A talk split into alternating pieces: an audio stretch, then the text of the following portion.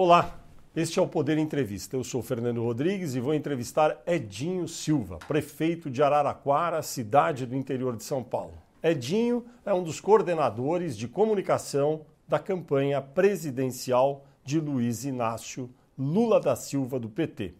Edinho é Edson Antônio da Silva e tem 57 anos. É um dos líderes do PT, partido ao qual se filiou em 1985 foi vereador em Araraquara, deputado estadual e ministro-chefe da Secretaria de Comunicação da Presidência da República em 2015, no governo de Dilma Rousseff. Prefeito Edinho Silva, muito obrigado por ter aceitado o convite do Poder 360. Olha, Fernando, é uma alegria estar aqui com você. Né? Você sabe, eu digo isso pessoalmente, digo em público, né? Eu, eu tenho por você muito respeito, né? penso que você é um dos grandes profissionais da imprensa brasileira e estar tá aqui conversando com você nesse espaço tão importante né, que você é, idealizou, que você construiu, que é o Poder 360, é, um, é uma imensa alegria e uma honra para mim, Fernando. Agradeço também a todos os web espectadores que assistem a este programa. Esta entrevista está sendo gravada no estúdio do Poder 360, em Brasília, em 16 de setembro de 2022. Para ficar sempre bem informado, inscreva-se no canal do Poder 360, ative as notificações e não perca nenhuma informação relevante. Prefeito Edinho, por que, que o ex-presidente Luiz Inácio Lula da Silva e o PT querem tanto vencer no primeiro turno? Olha, Fernando, na verdade nós queremos vencer as eleições, né? E estamos trabalhando para isso. É, entendemos que o Brasil vive um momento muito difícil, muito difícil, né? não só do ponto de vista da nossa democracia, daquilo que nós entendemos como um regime democrático estável e sólido, né? como um país que investe no fortalecimento das suas instituições, um país que oferece estabilidade institucional para que ocorra o crescimento econômico, geração de riqueza, distribuição de riqueza. Para esse Brasil que nós idealizamos, a situação é muito difícil, bem complicada e se desenha, portanto, um momento histórico difícil. Né? E nós entendemos que a candidatura do presidente Lula representa hoje a alternativa viável para que o Brasil retome né, a sua vocação, que nós acreditamos que é uma vocação histórica. É um país que cresça economicamente, que se desenvolva, mas também com justiça social, com programas de inclusão social, com, é, criando e gerando oportunidades para todas as brasileiras e brasileiros, né, um país que efetivamente né, tenha perspectiva de futuro para os seus filhos. Né? A campanha do presidente Lula se propõe a isso. Né? O presidente Lula se tornar uma alternativa né, para essa saída de crise que o Brasil vive. Então, para nós, o importante é que ganhemos as eleições. Claro, se a vitória se desenhar no primeiro turno, para nós também é importante, porque nós iniciamos, né, a partir de outubro já, a construção dos projetos, elaboração dos projetos, né, para que efetivamente em janeiro nós possamos retomar né, essa normalidade que nós queremos que o Brasil viva, normalidade institucional. Né? O presidente Lula, na nossa avaliação, vai ter um trabalho imenso de reunificar o Brasil, né, de acabar com essa guerra, com esse ódio, com essa intolerância e, claro, criar as condições objetivas para que o Brasil volte a crescer economicamente de forma sustentável, né, garantindo distribuição de renda para a nossa população e perspectiva de futuro, né, que é o mais importante.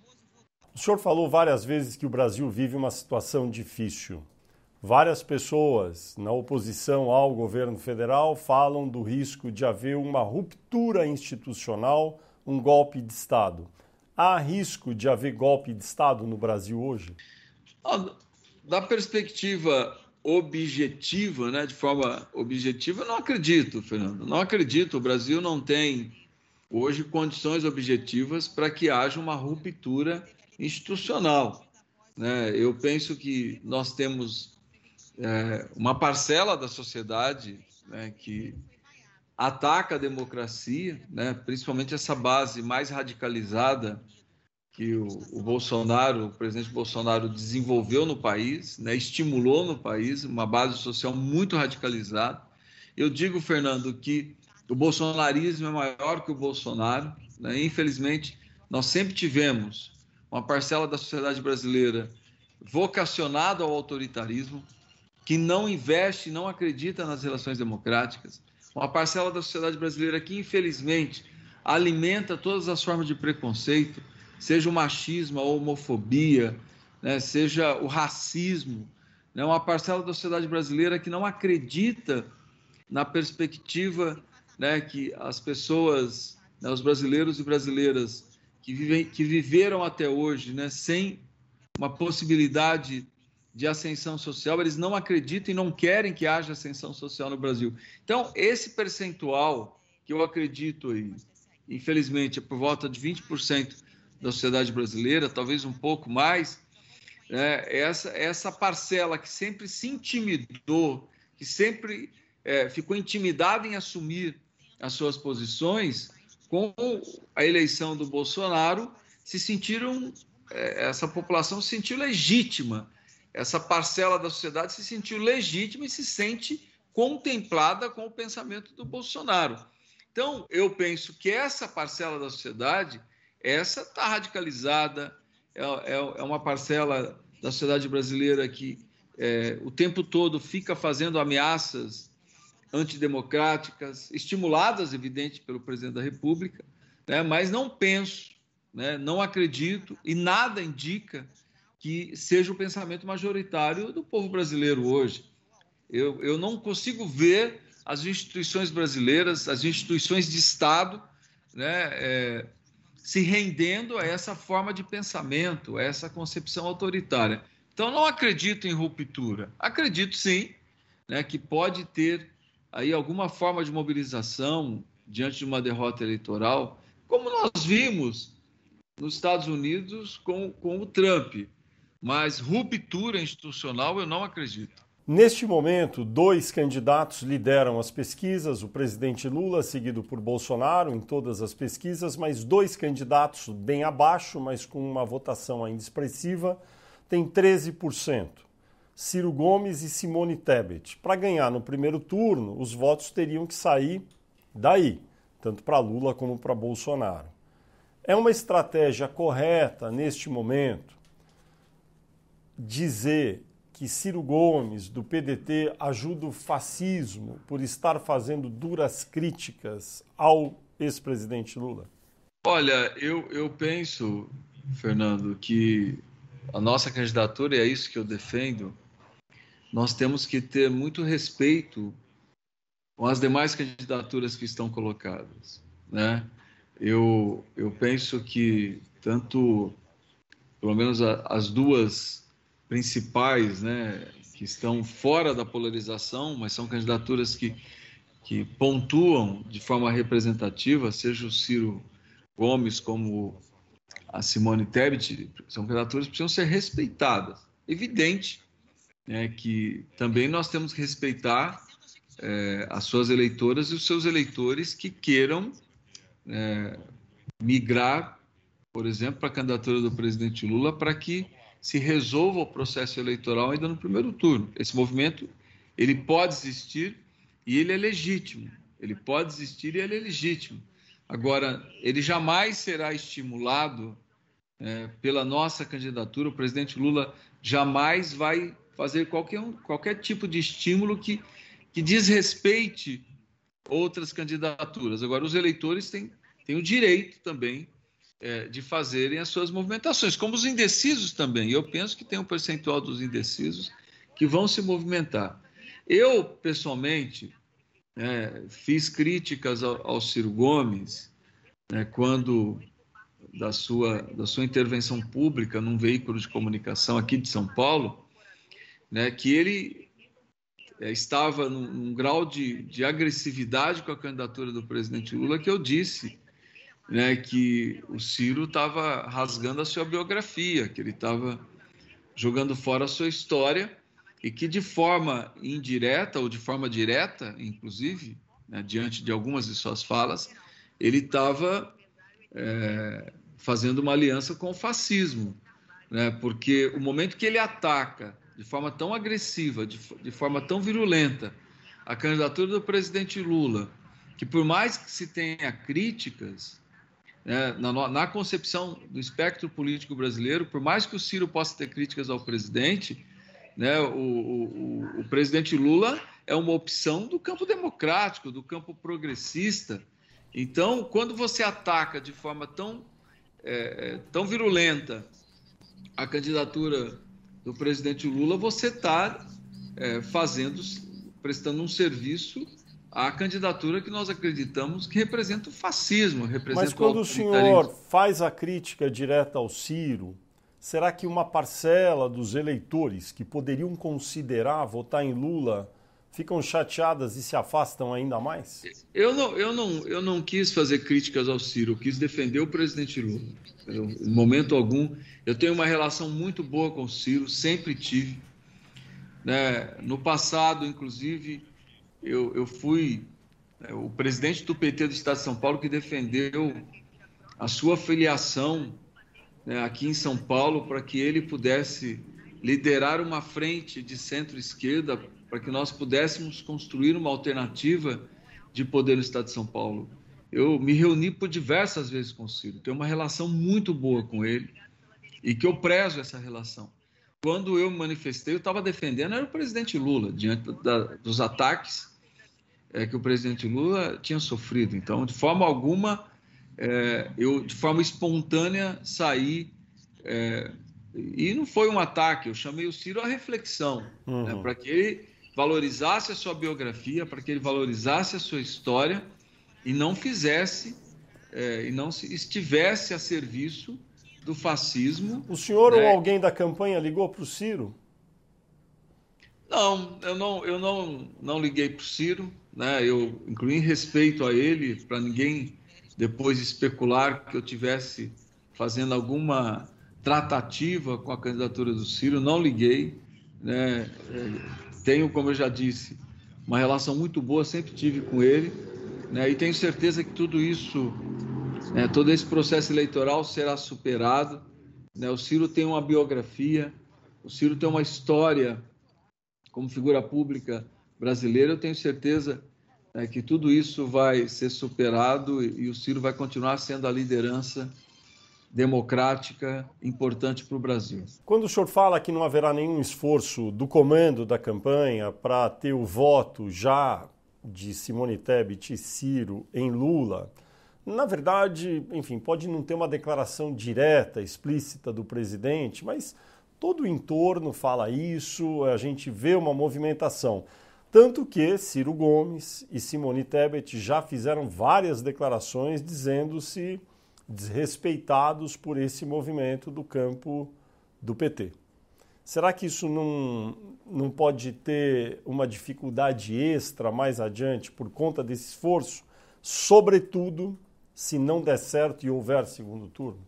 Olha, Fernando, nenhuma liderança que participa da coordenação do presidente Lula está autorizada pelo presidente a fazer qualquer qualquer ataque à candidatura, ataque do ponto de vista eleitoral, evidente, a candidatura do Ciro ou da Simone. Ao contrário, o presidente Lula tem feito falas de respeito, respeito. Mas repito, é, por mais que a gente tenha esse respeito, nada impede, eu estou sendo aqui para não, não soar nenhum tipo de hipocrisia. Agora, nós não temos, evidentemente, nenhum controle, também não queremos ter, dos, do, dos eleitores do Ciro ou da Simone, né? Eu penso que se houver um movimento e tem ocorrido algumas manifestações, esses movimentos também têm que ser respeitados. É assim que se constrói a democracia, né? É respeitando a vontade do eleitor. O eleitor que quiser continuar respaldando e dando apoio à candidatura do Ciro e da Simone tem que ser respeitado. Como os eleitores que quiserem fazer uma movimentação é, para que possamos né, fortalecer a hipótese da solução das eleições no primeiro turno, esses eleitores também têm que ser respeitados. É, repito, é assim que se constrói a democracia. Agora, do ponto de vista, do ponto de vista formal da nossa campanha, ninguém vai ver nenhuma movimentação que soe qualquer tipo de desrespeito às lideranças que, que são lideranças, é, representam é, uma parcela importante do pensamento político brasileiro, tanto do Ciro como da Simone. Prefeito Edinho, as pesquisas é, são várias, nunca houve tantas pesquisas de sondagem de intenção de voto no Brasil como agora. O que é bom, porque há uma variedade de metodologias e as pessoas podem, enfim, observar vários estudos. Dentro da campanha do, do ex-presidente Lula, qual é o juízo que é feito sobre o que seria a média hoje, hoje, 16 de setembro, quando a gente está gravando essa entrevista? Do quadro atual, na sua, na, no seu entendimento, pelos números internos, a, a situação seria qual? Quanto tem Lula, quanto tem Bolsonaro? Olha, Fernando, eu, eu sempre digo que o que menos importa na pesquisa é número, né? A pesquisa, nós temos que olhar a curva, sempre nós temos que olhar a curva dela. Né? E, Independente da metodologia, o que nós temos no Brasil hoje são duas retas que caminham em paralelo, né? caracterizando, portanto, uma eleição muito polarizada, com uma margem evidente. É, o presidente Lula lidera o processo eleitoral, isso é inquestionável e é inegável. Ele é, hoje, a opção mais aceita pelo povo brasileiro, mas, claro, uma eleição polarizada que, na minha opinião, estou falando aqui a minha opinião, inclusive porque você me chama a fazer uma análise, na minha opinião, dificilmente cresce uma terceira via. Não há como crescer uma terceira via numa eleição polarizada, seja ela no Brasil, seja em qualquer país do mundo. O senhor diria que a diferença entre Lula e Bolsonaro hoje está na faixa de quantos pontos? Uma faixa, assim. Em torno dos 10 pontos, Fernando, na minha opinião. E repito, eu sempre olho a curva. Uhum. Quando eu vou interpretar a pesquisa, eu sempre olho a curva. Eu nunca olho o número, porque o número você pode, pela metodologia, ter um pouco, é, é um, um pouco mais para cima, um pouco mais para baixo, se é 35, se é 38, se é 40, se é 42, 45. Isso, isso oscila muito, mas a curva mostra o que vai ser. A curva mostra a tendência eleitoral. A curva mostra como que efetivamente o eleitor deve se manifestar nas urnas. Eu penso que hoje você tem essas retas em paralelo, né? E nós devemos caminhar nesse cenário ainda talvez por um período da semana que vem. Penso que pode haver sim, né? É, na reta final da campanha, uma movimentação dos eleitores, porque isso é natural, isso é histórico, não tem nada de novo. Existe, sempre existe uma movimentação em reta final dos eleitores. Essa movimentação, essa movimentação pode, pode caracterizar um voto útil? Pode, pode. Por isso que nós temos que olhar efetivamente as movimentações nos estados. Existe, as movimentações dos estados são tão importantes para que você enxergue a tendência como a movimentação é, ou a tendência é, da eleição nacional, daquilo que que é tabulado nacionalmente. Já que o senhor falou de estados, em Minas Gerais há dois candidatos mais é, é, favoritos, vamos dizer assim, para disputa do governo local mineiro. Romeu Zema e Alexandre Calil. O presidente Lula apoia Alexandre Calil do PSD. E Romeu Zema, do Partido Novo, lidera com muita vantagem todas as pesquisas.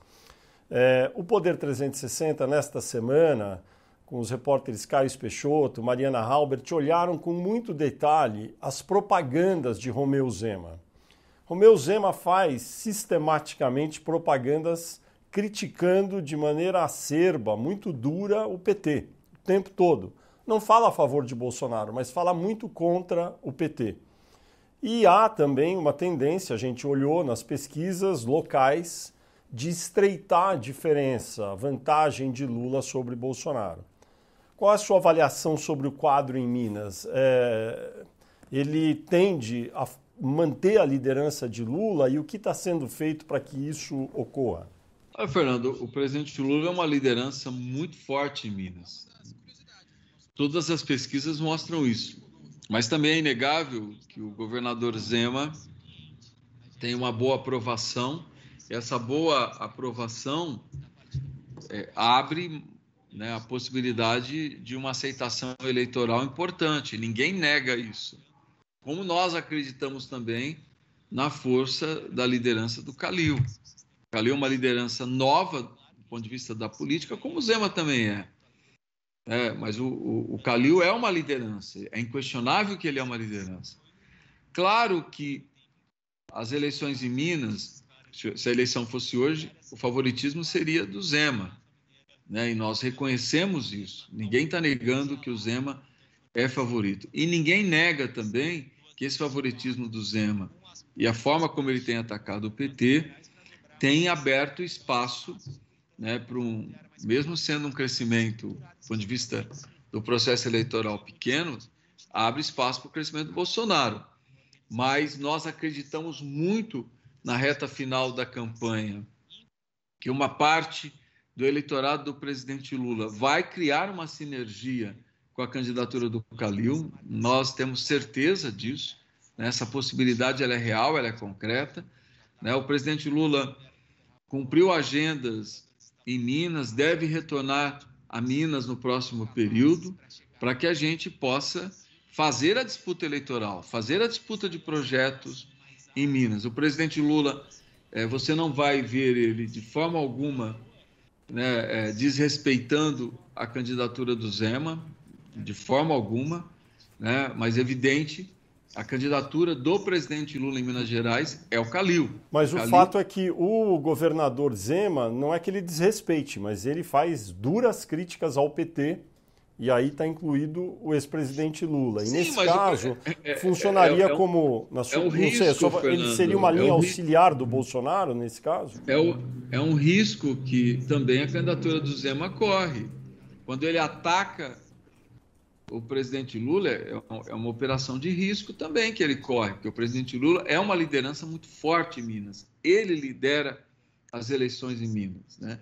Nós vamos, é evidente, fazer campanha para o Calil, como estamos fazendo. Né? Nós acreditamos na candidatura do Calil, achamos que o Calil é uma liderança é, sólida em Minas Gerais e o presidente Lula vai retornar a Minas para fortalecer ainda mais a, a, candidatura do Calil.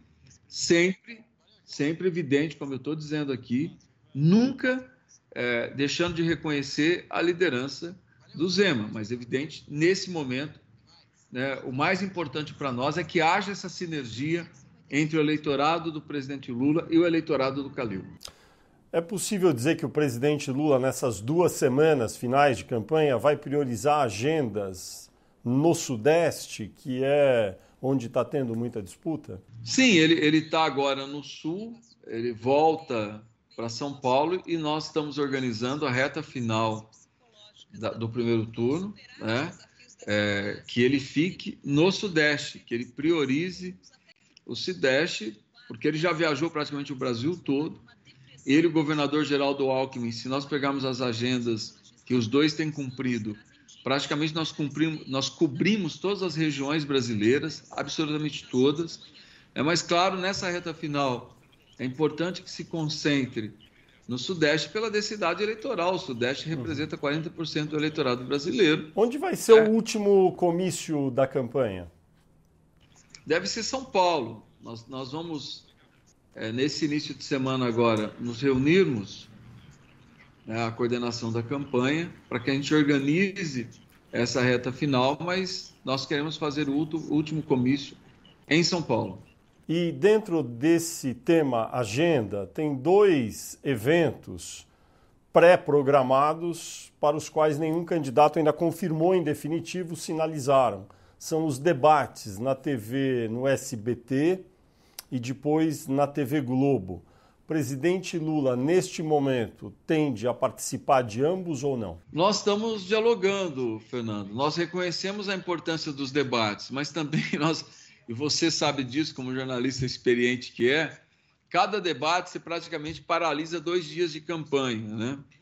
Então, é, essa é a conta que nós estamos fazendo, porque você paralisa o dia do debate, você paralisa geralmente um dia anterior ao debate, porque, claro, o debate exige preparação, que você revise as propostas para cada tema, que você analise né, as possibilidades dos ataques, que são muitos dos adversários. Então, para você se preparar para um debate, você praticamente para dois dias da campanha. Então, essa é a métrica que nós estamos fazendo né, para que a gente possa participar de debates, sim, mas sem secundarizar as outras atividades de campanha que também são importantes. Mas hoje o senhor diria que a tendência seria ir ou não? A tendência é ir a debate. Agora, eu te dizer se ele vai a todos, nós vamos conseguir que ele vá a todos, é difícil saber, porque nós queremos planejar essa reta final de campanha né? Vamos planejar é, a semana que vem agora já estaremos é, planejando essa reta final de campanha. Queremos que ele vá debater, mas queremos também que ele participe de outras atividades que a campanha demanda. Prefeito Edinho, se houver segundo turno, a estratégia segue a mesma ou há alguma modificação? Fernando, se você me permite aqui é, fazer um, uma avaliação, e é uma avaliação que eu faço muito internamente na campanha, nós estamos vivendo um primeiro turno com características de segundo, né? Uma eleição polarizada, como nós estamos vivendo, e nessa reta final ela vai se polarizar ainda mais. É uma eleição de primeiro turno com todas as características de segundo. Então, a estratégia de um segundo turno é muito semelhante à que nós estamos fazendo no primeiro. É, e, e, tentar, de alguma forma, é, trazer para o nosso campo os eleitores que no primeiro turno não foram nossos e também tentar é, remover da base do adversário uma parcela do seu do eleitorado do primeiro turno. Falando do adversário, parece que a estratégia mais ou menos clara nos últimos dias. É, Jair Bolsonaro tem uma rejeição muito forte ao seu nome, na faixa de 50% ou mais, e tenta, neste momento, fazer uma guerra de rejeições com muita propaganda negativa contra o ex-presidente Lula. Como vai ser possível para o PT, para o ex-presidente Lula, tentar neutralizar essa estratégia do adversário, até porque há uma movimentação na curva de rejeição de Lula um pouquinho para cima nos últimos dias e semanas. Olha, Fernando, tudo aquilo que o presidente Lula tem sofrido de ataques são questões que o povo brasileiro já tem conhecimento, é que não tem fundamento. Né? A campanha do adversário resolveu é, atingir o presidente Lula é, em relação àquilo que ele sofreu no contexto da Lava Jato. Mas o povo brasileiro tem conhecimento, tem conhecimento que os processos foram anulados, né, que o julgamento dele não foi imparcial, né, que mesmo a construção de todo o processo de denúncia também é, foi eivado né, de combinações entre Ministério Público e Judiciário, enfim, isso foi reiteradamente divulgado pela imprensa, né, teve manifestação da ONU é, dizendo que é, o julgamento não foi parcial, que é, o presidente Lula não teve aquilo que se espera do Poder Judiciário, que é a imparcialidade. O Supremo também decidiu da mesma forma. Então, o adversário escolhe um caminho que é um caminho que ele, que ele ataca, mas algo que é, é plenamente neutralizado, porque é de conhecimento público. É de conhecimento público. Né? A sociedade brasileira sabe efetivamente o que aconteceu com o presidente Lula. Então, é algo que nós não temos dificuldades em, em, em defender ou de fazer o contraponto, de, de oferecer argumentos para o eleitorado. Então, nós temos muita tranquilidade em relação a isso. A campanha do presidente Lula não se abala, não se abate, não, não, não, não temos nenhuma forma de tumulto em relação a isso. Ao contrário, nós temos as nossas convicções né, que o presidente Lula, ele como líder, a principal liderança política né, da história brasileira, o presidente Lula tem que continuar debatendo a vida do povo brasileiro. Tem que continuar debatendo a situação da inflação, o sofrimento das famílias com o desemprego, com a falta de, de registro em carteira.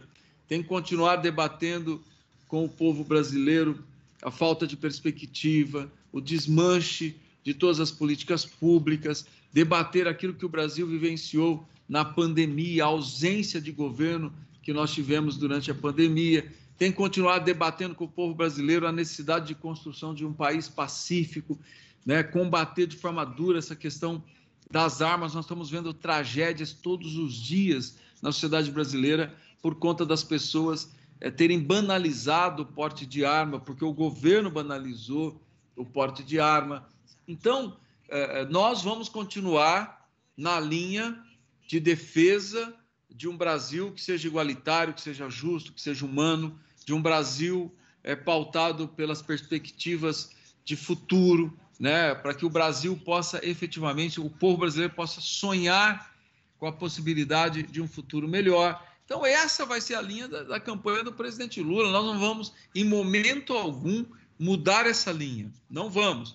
O presidente Lula vai continuar dialogando sobre a realidade do povo brasileiro, oferecendo propostas para que o Brasil saia dessa solução e, mais que isso, né, mostrando que o Brasil é capaz de superar esse ambiente de ódio, de intolerância, de agressividade. Esse é o caminho da nossa campanha, Fernando. Prefeito, muitos ex-governadores estão ajudando Lula. Eles seriam os principais nomes para eventualmente compor o ministério se o PT vencer? Olha, se eu conheço bem o presidente Lula, eu acho que conheço razoavelmente bem, o presidente Lula está com a cabeça focada nas eleições. Ele quer ganhar as eleições e, a partir daí, evidente, né, ele vai começar a pensar as propostas emergenciais para o Brasil. Não tem nenhuma dúvida que, ganhando as eleições no outro dia, a cabeça do presidente Lula estará voltada para as propostas emergenciais para que a gente possa retomar né, o crescimento econômico no Brasil, a geração de emprego, geração de renda, enfrentamento à inflação, enfim, retomar os, os programas e criar outros programas importantes para que o Brasil saia dessa situação. A partir daí, dessas propostas, né, do desenho das políticas públicas que ele vai implementar, ele vai começar a pensar em nomes. Eu duvido duvido, conhecendo o presidente Lula, que ele esteja com a cabeça dele nesse momento pensando em nomes em composição de governo. Prefeito Edinho, a entrada de Geraldo Alckmin trouxe uma cultura tucana para o PT. O senhor não responde diretamente algumas perguntas como um tucano, estou percebendo. Mas, mas, deixa. Olha, deixa... O, Alckmin, o Alckmin é uma grande inspiração, vou te dizer aqui, Fernando. Eu eu fui deputado estadual com o governador Geraldo Alckmin, tinha com ele né, uma excelente relação, né, tínhamos uma relação de muito diálogo, mesmo eu sendo de uma bancada de oposição. Né, mantive um bom diálogo com o governador Geraldo Alckmin o tempo todo da minha trajetória política. E, e agora, né, convivendo com ele cotidianamente na campanha, o governador Geraldo Alckmin é uma figura fantástica. Como é que ele nunca é. entrou no PT antes? Não, mas ele, ele não tem que entrar no PT. Acho que ele tem que continuar no PSB. Né? Eu penso que nós temos que construir no Brasil uma frente ampla daqueles que defendem a democracia, daqueles que defendem a estabilidade institucional, daqueles que querem construir um Brasil sem ódio, sem intolerância, sem agressividade. E o governador Geraldo Alckmin representa essa capacidade de união e de diálogo. Então ele é uma inspiração. Quando você me provoca aqui, é, você me conhece bem, né? Eu, eu, eu sempre né, é, tive, né, mesmo dentro do PT, as pessoas sempre têm em mim alguém que, que conversa bastante, que, que dialoga bastante. Então eu tenho um pouco essa identidade que o governador Geraldo Alckmin. Então não é nenhuma provocação não, viu, Fernando? tá certo. Olha só, o senhor falou do Calil, não é? Alexandre Calil, que com esperança aí que ele vá decolar um pouco mais, mas tem Alexandre Calil em Minas, Danilo Cabral em Pernambuco, Jerônimo Rodrigues na Bahia. São candidatos apoiados pelo PT que ainda, faltando duas semanas, não decolaram. É... Por que eles não estão ainda conseguindo se beneficiar tanto da associação que poderiam fazer com a imagem de Lula? Não, é diferente Pernambuco de Minas, né? Em Pernambuco, é, o presidente tem mais de uma candidatura que o apoia, mas claro, a nossa aliança em Pernambuco é com o PSB. E o presidente esteve em Pernambuco, né, é, manifestou o apoio ao Danilo, né, é, o seu candidato no Pernambuco é o Danilo. Agora, claro, é, cada estado tem a sua conjuntura política. E também nós estamos há duas semanas das eleições, então não dá para dizer que aquilo que as pesquisas demonstram hoje será o resultado final. Mas no caso do Pernambuco, você tem mais uma candidatura reivindicando o presidente Lula, então é um cenário diferente, né? Mas eu, eu creio que é, a Bahia, a mesma coisa. Eu acho que nós temos há duas semanas no processo eleitoral. O Jerônimo tem crescido muito. Né? Nós temos acompanhado também as pesquisas na Bahia, ele tem crescido. É, então, nessas duas semanas, eu penso que muita coisa ainda vai se alterar no, no cenário político brasileiro, em especial em alguns estados. Está chegando aqui para a parte final, que a gente tinha combinado um horário com o senhor. Deixa eu perguntar enfim, fazer um bate-pronto assim. Que papel pode ter Marina Silva num eventual governo de Lula se Lula vencer? A Marina será muito importante no futuro governo Lula, independente de onde ela esteja, se ela vai estar no parlamento, né, se ela pode estar no executivo, e só o presidente Lula que vai saber, e claro, em diálogo com a Marina, mas independente do, loca do local onde ela esteja, ela é uma liderança né, de visibilidade internacional é uma liderança que tem é, propostas importantes, tanto é, eu estava lá no dia que ela apresentou as propostas ao presidente Lula e, e que ela manifestou apoio ao presidente Lula. Né? Ela é uma liderança sólida, uma interlocutora sólida e legítima de uma política ambiental para o Brasil. Então, ela vai ter papel muito importante. Uma das, eh, um dos pedidos de Marina Silva foi para que um eventual governo Lula regularize tudo que há de pendência em áreas indígenas ainda não regulamentadas. Essa é uma proposta que o senhor acredita que seja execuível no governo Lula?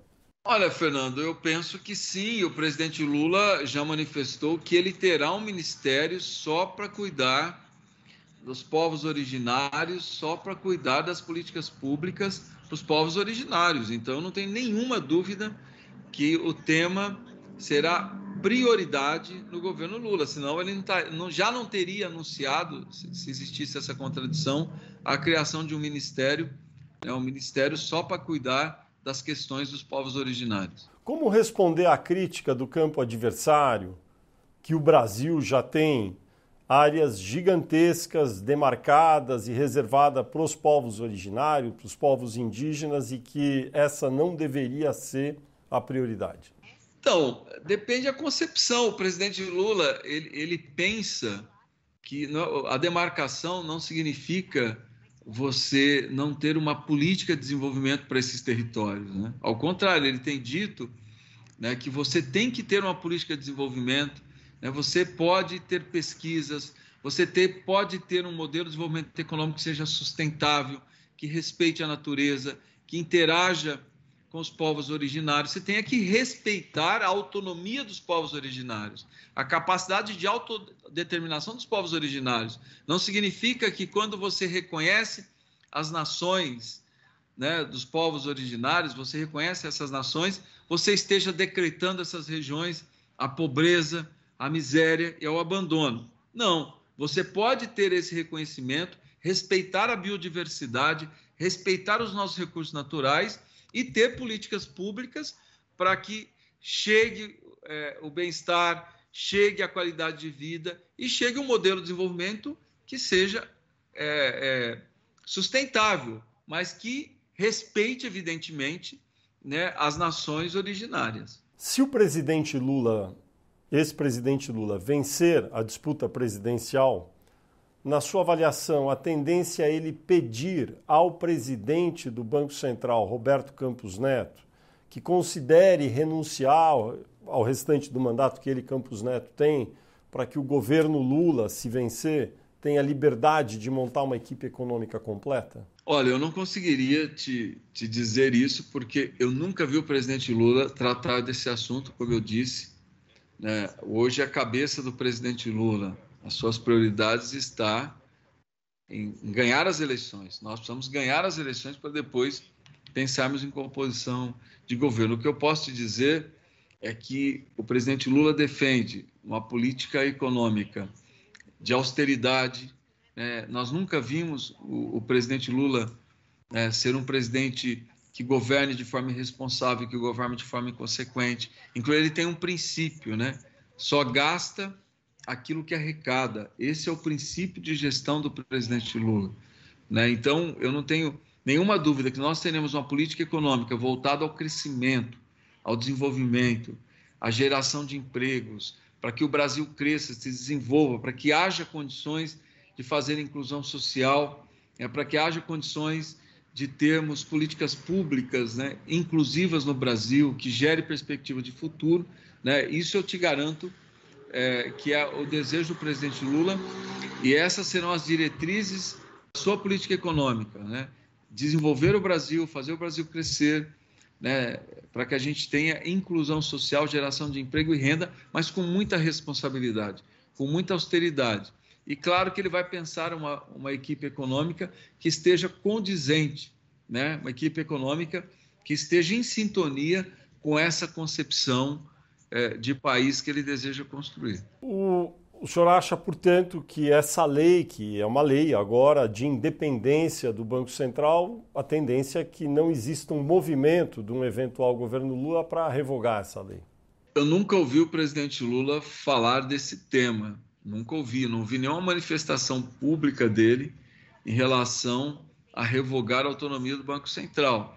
Repito, o presidente Lula não tem tratado essas questões como prioridade, né? e ele está correto. A prioridade agora é ganhar as eleições. A partir da vitória eleitoral, claro que ele vai começar a pensar a sua política econômica, né? vai desenhar a sua política econômica, e, evidente, achar os gestores dessa política econômica que, repito, que vai respeitar o gasto público, que vai tratar o Brasil né, é, com austeridade, né, que vai gastar efetivamente aquilo que o Brasil arrecada, aquilo que ele produz de riqueza. Né, e foi assim que o presidente Lula sempre governou. E é assim que ele vai governar. Mas, claro, sinalizando para o crescimento econômico, sinalizando para as políticas públicas de inclusão social, que combata a pobreza, que combata a miséria, que crie perspectiva de futuro para o nosso povo. Prefeito, agora existem as emendas de relator ao orçamento. É, o presidente Lula tem manifestado o desejo de mudar essa regra. O PT apoiou a aprovação dessa regra.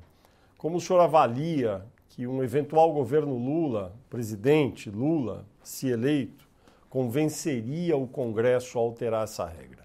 Só uma questão aqui: o presidente Lula não é contra a emenda impositiva. O que o presidente Lula tem criticado é o orçamento secreto. Emenda impositiva que o parlamentar tenha direito a indicar recursos para as políticas públicas, isso não tem problema nenhum. Não, mas tudo Nunca bem, teve. mas mesmo esse chamado de orçamento secreto, que são as emendas do relator RP9, Sim, né, é, o eu código... eu estou fazendo uma diferença aqui, Fernando. Uhum. O que o presidente Lula tem criticado é, é, é o orçamento secreto, e eu vou dizer para você com razão. Aí, é, não, sim, Esquece mas como mudar? Porque o PT ajudou a aprovar. Não, tudo bem. O PT não acerta em tudo. Não é porque o PT ajudou a aprovar que está certo. A emenda, é, o orçamento secreto está equivocado, ele é errado. E vou dizer para você como prefeito aqui. Não é possível que proporcionalmente, durante a pandemia, uma cidade que tem um quarto da população de Araraquara receba proporcionalmente o dobro de recursos que Araraquara recebeu para combater a pandemia. Por quê? Porque o deputado que tem relação com a cidade, né, ele, ele, ele garantiu que esse recurso chegasse. Não é possível que você tenha hoje recursos destinados para a educação sem nenhum critério demográfico, sem nenhum, sem nenhum critério de políticas públicas implantadas. Não é possível que você tenha recursos destinados para a infraestrutura que não leve em conta IDH, a situação dos municípios, quais os municípios que necessitam. Ou seja, nós desmontamos as políticas públicas no Brasil. Hoje os recursos não são eh, disponibilizados de acordo com a coerência das políticas públicas. Os recursos são disponibilizados de acordo com o parlamentar que fez o lobby para que aquele recurso seja, seja liberado. Então, ou nós acabamos com o orçamento secreto, ou nós vamos desmontar as políticas públicas no Brasil. Nós sempre tivemos liberação de recursos para estados e municípios, mas de forma coerente, né, para que as políticas públicas fossem desenvolvidas, para que a cidade que precisa de escola tenha escola, para que a cidade que precisa de saneamento básico tenha saneamento básico, para que a cidade que precise de equipamento para esporte e cultura tenha equipamento de esporte e cultura. Hoje não tem essa lógica. O que existe é a lógica do apadrinhamento político. Ou seja, o Brasil retrocedeu um século um século, um século. Nós voltamos à época do coronelismo, onde você libera, libera dinheiro, libera recurso público, de acordo com o interesse do coronel que comanda aquela região. Então, é um absurdo o que nós estamos vivendo no Brasil. Isso precisa ser mudado, isso precisa ser alterado. Nós estamos desmontando a lógica das políticas públicas. Nós estamos desmontando o pacto federativo, não existe mais, Fernando.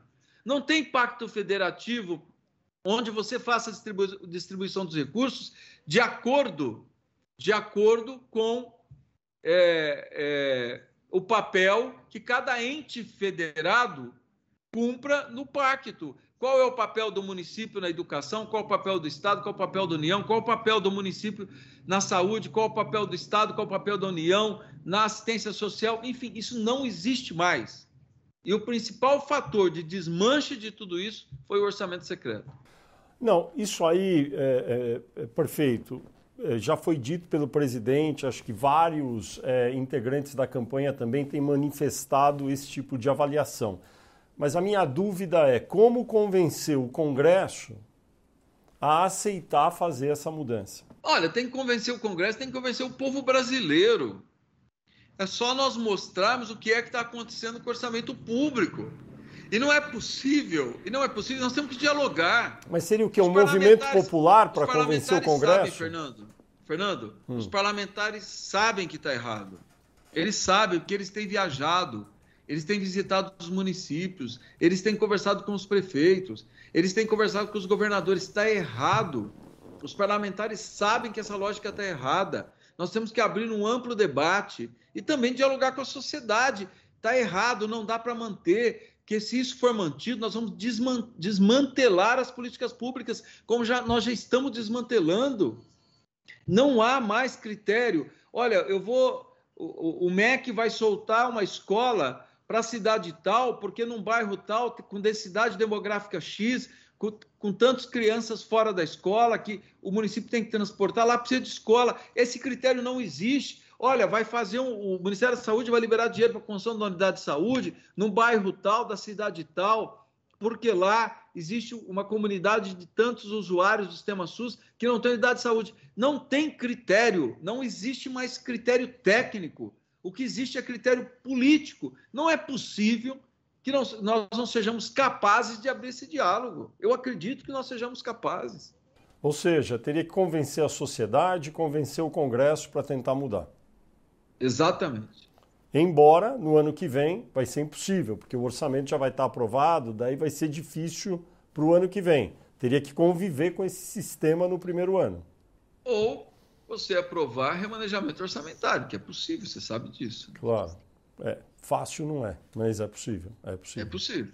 É. Prefeito, a publicidade estatal federal acabou tendo um valor reduzido nos últimos anos. É, se o presidente é, for Lula em 2023, a tendência é, é, realmente manter um valor menor de publicidade federal estatal, como tem ocorrido? Olha, Fernando, é, eu não sei como que a SECOM tem destinado as verbas de publicidade. O que eu te asseguro, conhecendo o presidente Lula, é que haverá uma racionalidade, uma racionalidade na distribuição dos recursos de publicidade, de comunicação oficial. Isso é o que eu te asseguro. Haverá uma racionalidade, haverá critérios, né? É, isso eu tenho certeza que ocorrerá, ocorrerá. Agora, é difícil saber sem você estar dentro é, da SECOM e entender efetivamente o que está acontecendo. Mas conhecendo o presidente Lula, haverá racionalidade, haverá critérios e haverá é, uma concepção democrática né, para que é, efetivamente nós tenhamos uma política de comunicação pública que seja democrática. Prefeito, por que é tão difícil para políticos brasileiros conseguirem doações em dinheiro de muitos eleitores, como é o caso já há muitos anos nos Estados Unidos? Doações pequenas, mas que fazem um volume grande. Olha, primeiro eu penso que nós temos que construir essa cultura no Brasil, né, de que o nosso sistema eleitoral, para que ele funcione bem, ele tem que funcionar com a participação da sociedade. Não existe essa cultura. E no meu entender, nós tivemos no último período uma criminalização da política no Brasil. Nós tivemos um, um, um processo de criminalização da política que assusta, que afugenta, né? que afasta a sociedade civil da participação da vida política. Então, nós temos que voltar à normalidade no Brasil, voltar à normalidade democrática, né? voltar à normalidade institucional e estimular a sociedade a participar da vida pública, a participar da vida política. Se nós fizermos isso, eu não tenho nenhuma dúvida, né? e claro, se, se a situação econômica do país estiver melhor, porque você pedir para a pessoa fazer doações hoje, com a situação que as famílias estão vivendo, claro que é muito difícil. Né? consegue doar aquela família que tem um pouco mais de estrutura financeira. Mas se nós tivermos é, a normalidade democrática instituída, eu tenho certeza que é possível estimular a participação da sociedade civil no processo eleitoral. Se Lula vencer e convidar o senhor para voltar para Brasília, o senhor volta, né, prefeito? eu tenho, eu tenho um mandato de prefeito para cumprir aqui em Araraquara, Fernando. Essa é a minha preocupação nesse momento.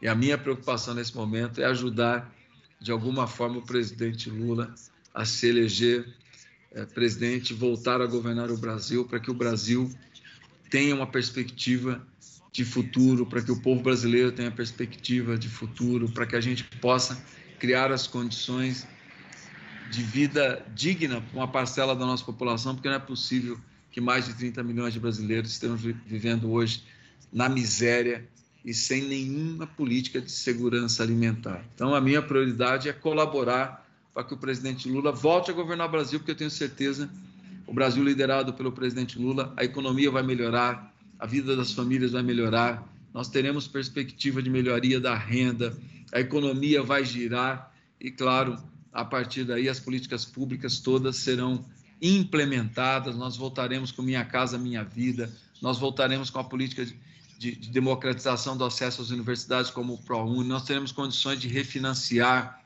né, e mudar a concepção do FIES, nós teremos condições de financiar e estimular o empreendedor, o pequeno empresário, o médio empresário, enfim, eu acredito muito num Brasil liderado pelo presidente Lula e essa é a minha prioridade nesse momento, ajudar o presidente Lula a voltar a governar o Brasil e, claro, cuidar aqui da minha querida Araraquara, né, que quarta vez que eu sou prefeito, eu tenho muita gratidão ao povo de Araraquara. Feito, chega ao final então esta edição aqui do Poder Entrevista em nome do jornal digital Poder 360. Eu agradeço ao senhor prefeito Edinho Silva. Muito obrigado. Eu que agradeço, Fernando, mais uma vez parabéns a você. Já disse isso pessoalmente, digo mais uma vez em público. Parabéns pelo trabalho que você tem desenvolvido e você, que repito, eu falei isso pessoalmente para você em Brasília outro dia. Você é um dos grandes jornalistas da história do jornalismo brasileiro. Parabéns pelo seu trabalho. Muito obrigado. E eu agradeço também a todos os web espectadores que assistiram até aqui este programa. Esta entrevista foi gravada no estúdio do Poder 360, aqui em Brasília, em 16 de setembro de 2022. Para ficar sempre bem informado, inscreva-se aqui no canal do Poder 360, ative as notificações e não perca nenhuma informação relevante. Muito obrigado a todos, prefeito Edinho Silva, e até a próxima.